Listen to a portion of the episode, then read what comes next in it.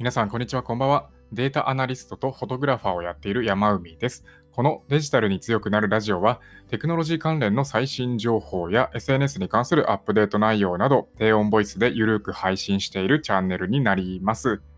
さて、今日のテーマはですね、Adobe のプランは何がいいのか考えてみたということで、お話をしていこうと思います。まあ、サブタイトル的な感じで失敗しないサブスクの選び方っていう風に書いております。で、えデジタルに強くなるラジオ、なんかあんま関係ねえじゃんって思われるかもしれないんですけど、サブスクリプション、いわゆるサブスクリプションっていうものは、このまあデジタル世界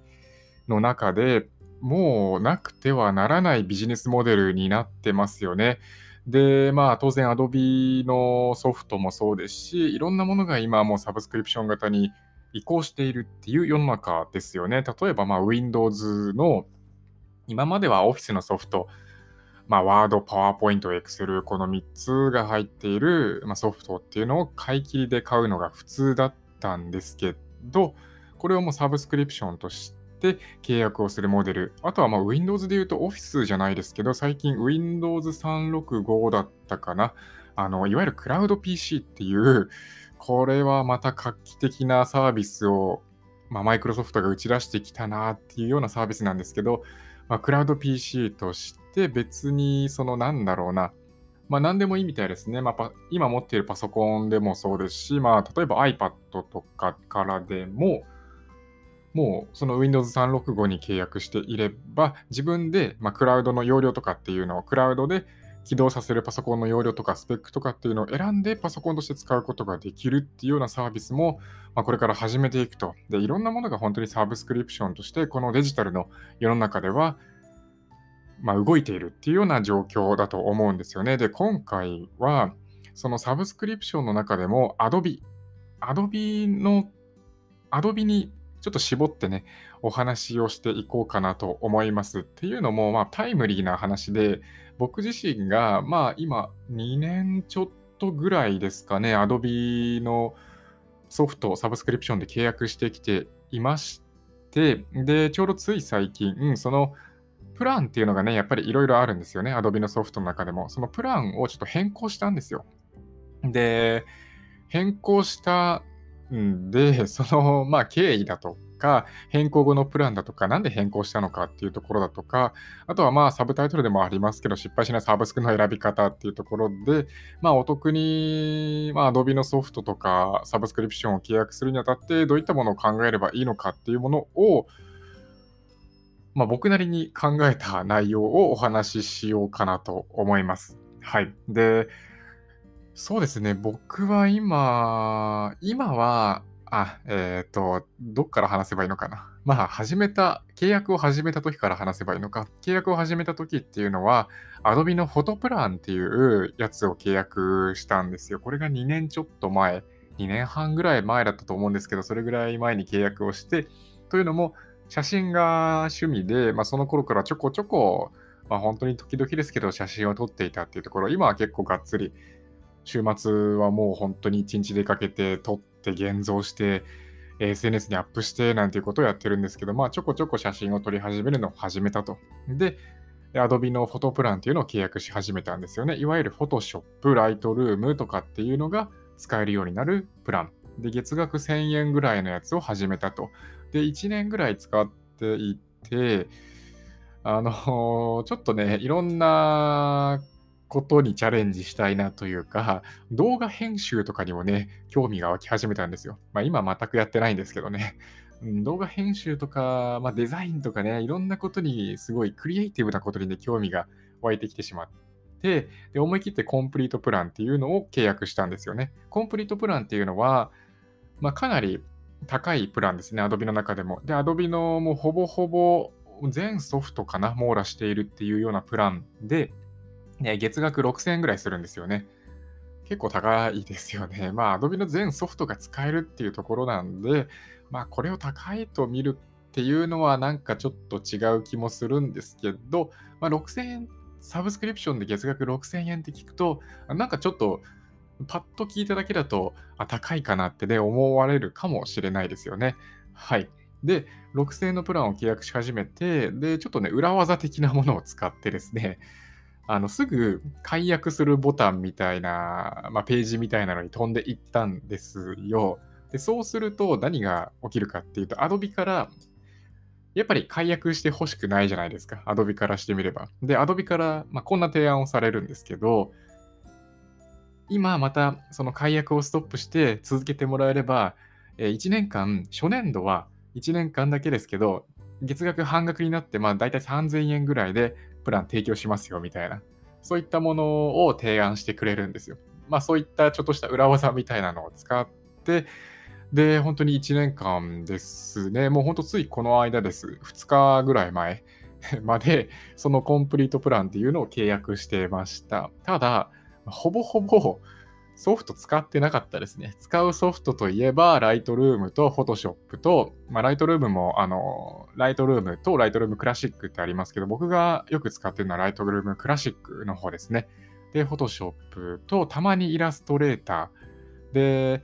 動画編集に興味を持ち始めた時っていうのは、なんとなくプレミアプロっていうのは触るぐらいでね、使ってみたんですけど、もう動画編集はやっぱりちょっと今違うかなと思って全然やってないんですよね。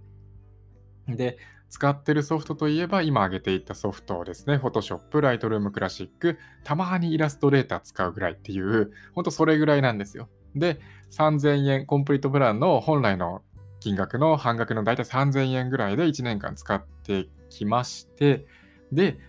1年間、半額になるのは1年間っていう Adobe とのね、契約だったんで、さてどうしようかなっていうところで、今回またプランを変えたんですよね。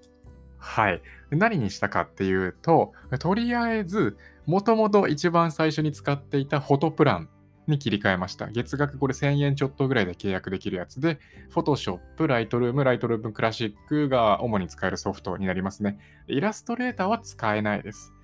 で、イラストレーターたまに使ってたって言いましたけど、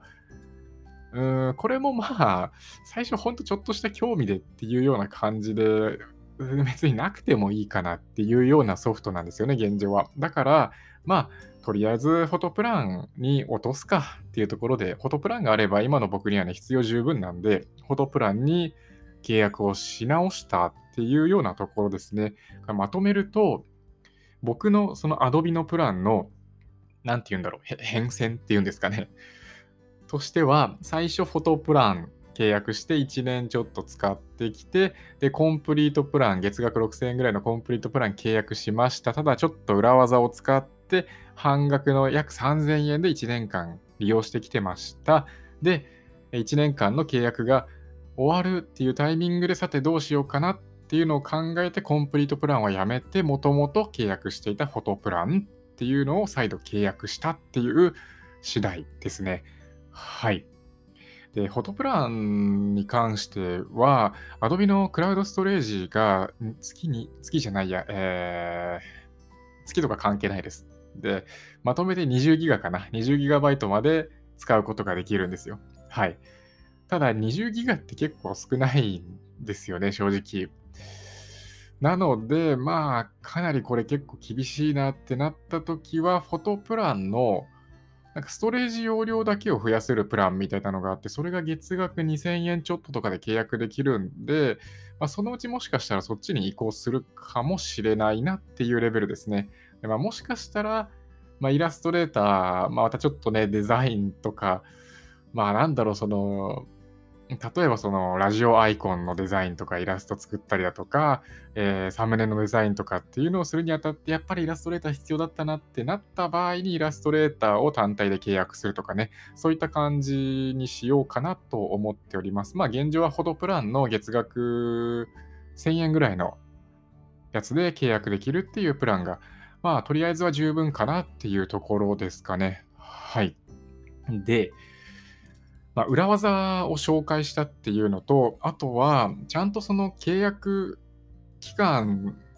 が、まあ、終わるタイミング、まあ、その裏技の期間が終わるタイミングだとかっていうのをきちんと自分の中で、まあ、カレンダーに記録しておくだとか、まあ、いずれにしてもどんな形でもいいんで、自分の中でちゃんと記録して記憶しておくっていうことは、やっぱり大切なことかなって思いますね。裏技も別に全然その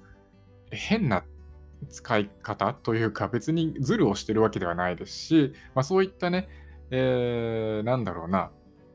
まあ、本当に裏技ですよね。うん、全然あの合法で使えるっていう裏技もありますし、あとはサブスクって結構そのまんまにしてしまいがちじゃないですか。この Adobe、今回お話ししている Adobe 以外のサブスクとかも、例えばまあ動画のストリーミングとかで Netflix も契約してるし、プライムビデオも契約してるし、えー、Hulu も契約してるし、とか Unext も契約してるし、えー、なんかもういろんなもの契約してて、別に何も解約してない、特に見てるもの1つか2つしかないのに解約してないみたいな人って結構いるんじゃないかなって思うんですよね。なので、まあ、今一度そのサブスク、自分が契約しているサブスクリプションっていうものを全部洗い出してみて、使ってないものはもうバッサリとりあえず切り捨てると。で、いつでもまた再契約とかってすることができるものが多いと思うんで、また必要になったら契約をし直すということで、本当にいいんじゃないかなって思います。まあ、そうすると、そうしないと、失礼しました。そうするとっていうのをそうしないとって言い換えるとかってね、180度違うじゃないかって感じですけど、えー、失礼しました。まあ、そうしないと、無駄にね、お金を払うことになってしまうんで、まあ、そういった時にはその洗い出しをしてみて、使ってないものはもう、とりあえずバサリと解約するっていうことは本当に重要で大切なことだなと思います。で、Adobe の話に戻しますけど、まあ、僕が使ったそのコンプリートプランを1回解約しようとして、1年間半額の料金で使うだとか、あとは Adobe で確か1年間半額とかっていうのも選べますし、なんか2ヶ月間今なら無料で提供できますみたいなことも提案してくれたりとかするんですよね。なので今、とりあえず Adobe の何かしらプランを契約しているんだったら、とりあえず解約ページまでね、飛んでいってもらうといいんじゃないかなって思います。何かしらの提案をね、Adobe がしてくれるかもしれないんで、まあ、プランに応じて、ま、料金だとか、まあ、このプランは提案してくれるけど、このプランは提案しないよっていうのはもちろんあると思うんですけど、とりあえず Adobe のプランを今契約していて、そういった裏技みたいなのを使ったことがないよっていう方は、とりあえずひとまず本当に Adobe の解約ページの方にね、飛んでいってもらうといいと思いますよ。はい。そうするとね、お得な提案とかをしてくれるかもしれないんで、っていうのがおすすめですかね。はい。で、そうですね。最後にまとめると、まあ僕の今までのその Adobe のプランっていうのを変遷みたいな感じで紹介してきました。最初フォトプラン契約していて、コンプリートプランに移って、またコンプリートプランの1年間半額の契約期間が終わるんで、今一度考えてみた結果、コンプリートプランをやめてフォトプランに戻すっていう形ですかね。で、あとは、まあそうですね、やっぱりコンプリートプランっていうのは、プレミアプロも使えますし、イラストレーターも使えますし、当然、フォトショップとかライトルームとか、もう全部だと思うんですけどね、ほぼほぼ Adobe のソフトっていうのを使うことができるんで、まあ、本当にクリエイティブな仕事に特化をしていって、で、例えばフリーランスとして生きていて、ブログもやってるし、動画編集もしてるしっていう方だったら、やっぱりこのコンプリートプランっていうのはすごいおすすめできますね。あとは僕みたいに、まあ、ほぼほぼ写真撮って現像して、えー、何かその現像した写真とかっていうのを、まあ、写真を使ったデザインとして Photoshop で編集するよとか、そういったぐらいの使い方であれば、当然フォトプランで全然十分かなと思います。必要に応じて何か単体で他のプラン、プランというか、ソフトを契約するだとか、まあ、フォトプランにイラストレーターも合わせて契約してみるとか、そういったったことでもいいんじゃないかなって思います。え、当然 Adobe のホームページの方に行くと各プランで料金体系が出てますんで、自分が使うソフトがまずこのプランに入っているかどうかっていうのを見てもらって、入っていればそれで十分だと思いますし、入っていないんであれば、何かこう、併用して使うことができるものがないかなとかっていうのを考えるだとか、で、最初に言ったそのプレミアプロだとかイラストレーター、フォトショップ、ライトルームもいろんなデザインのソフトを使うよっていう方だったら、やっぱり一番おすすめなのはコンプリートプランなのかなと思いますね。はい。というわけで今回は Adobe のプランは何がいいのか考えてみたということで、えー、まあ、僕の主観的なね、僕の自身の経験に基づいた本当に主観的なお話になりましたけれども、Adobe のプランもそうですし、Adobe 以外のまサブスクリプションの選び方として何か一つ参考になることがあればいいのかなと思います。はい。というわけで今回はこの辺で終わりにしようと思います。皆さんまた次回お会いしましょう。バイバーイ。